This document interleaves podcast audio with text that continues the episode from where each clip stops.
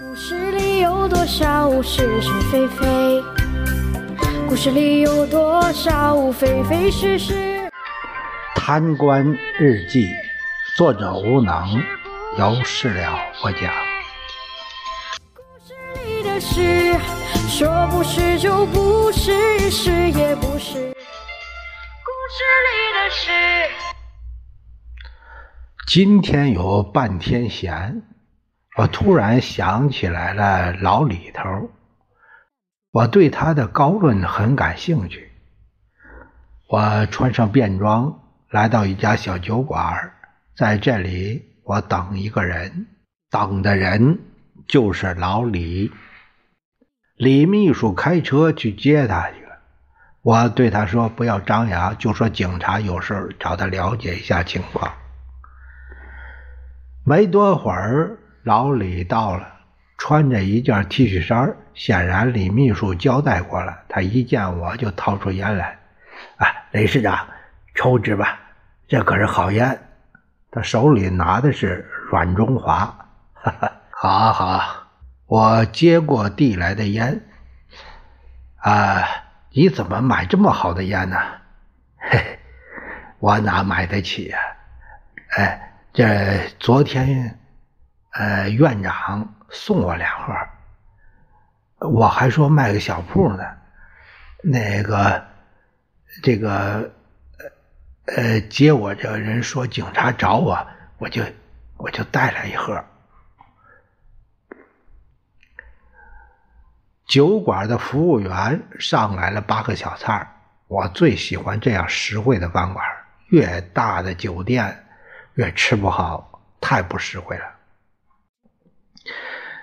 今天呢，我没事儿，哎，咱爷俩边喝边聊。啊啊，好，不是警察找我，他们找我我也不怕。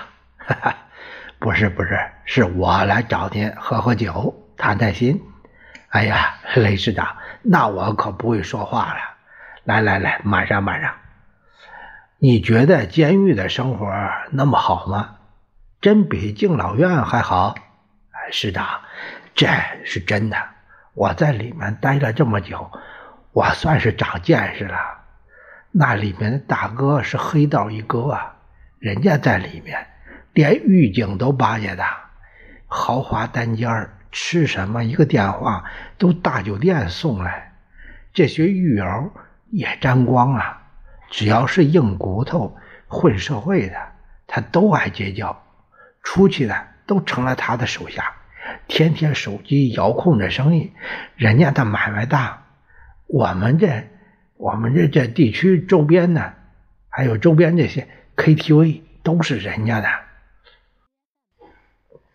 这每天都有美女陪他过夜，我算他妈开了眼了，咱十辈子也混不上人家那样。这老头三杯酒下肚，还真能说，毫无顾忌。我微笑着倾听着他说下去。哎呀，我也算沾了人家光了。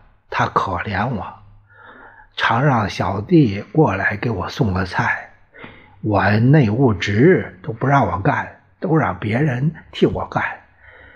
哎，监狱里啊，也有好人呐。这个监狱一哥叫什么名啊？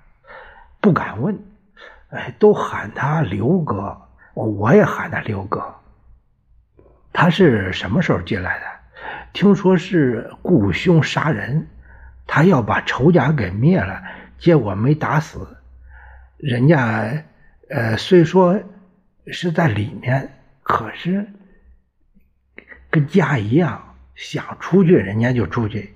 只要晚上回来就行，人家那道铺的实在，有两个女狱警都成了他的小蜜，人家当场就订了两套房送给他们，那真大方。哎，这不算什么，还有雷人的呢啊！你老在里面没少学新词儿啊？那是我们没事儿，天天呢都是他们这些事儿。你是不知道啊，那有两个狱警为了讨好刘哥，把自己的老婆都送去服侍他。刘哥答应他们，到时候给上面说说，哎，给他们弄个处长、哎科长、处长什么的干干。还有这事儿，哎呀，你也别不相信。我跟你说个事儿啊，你更不信。还有啊，老了，你知道你们警局有个女的是个处长，知道吗？呃，是那个胡处长。对对对，就是她。你看她都快五十了吧？那美容搞得像小媳妇一样。哎哎，整容花了多少钱不知道？听说人家那个性感的屁股就花了五十万，在棒子那边整的。你还别说，那屁股整形以后就是一个爱心型。咱是得不到他爱心，反正反正刘哥是人家得到了。哈，你怎么知道？当然了，刘哥啊。他喝多了就跟我们聊他们滚床单的事儿，这胡处怎么和刘哥他能搞一块儿的？这个很简单，这个胡处呢，当初就是一个辅警，没什么背景，他算是一路睡上来的。司法局那个戴局长也让这个辅警勾上床了。就成了他的相好。哎呀，这个戴局长呢，跟刘哥最好。戴局长那个乌纱帽啊，还是人家刘哥给运作的呢。人家上面有人儿。有一次喝高了，戴局长就聊起了这个胡处。哎，刘哥想领教一下胡处的神功。用六千块钱买了个处女大学生，给戴局长，条件是换一夜胡处。那戴局长没生气啊？没有，这也也不是他老婆，就送个人情的事儿。不过戴局长说，胡处这车啊，刘哥开不了，为什么呢？因为刘哥不是官儿。刘哥说，只要引荐给我就行了。后来。胡处那个屁股，还是刘哥出的钱呢。那个女人呢？哎呀，真是浪，和刘哥在那个单间里搞，我们这屋都能听到他跟杀猪一样叫。哎，太他妈刺激了！我哈哈大笑起来。啊，李老，那个看来你在你在监狱很快活。我呀。咱呢就是看个乐，快活是人家的。那你还是要待在敬老院了。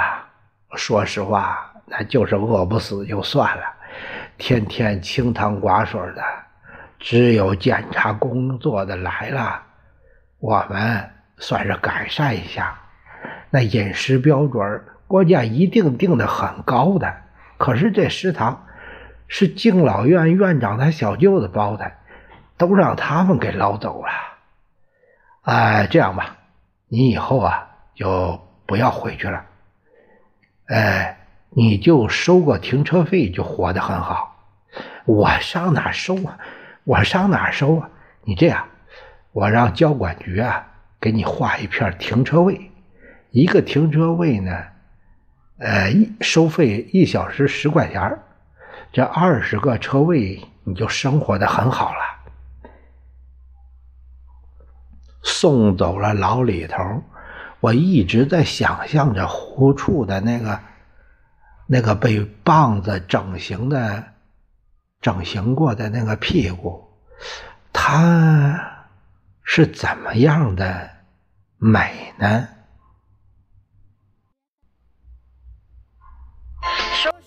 是不是也是故事里。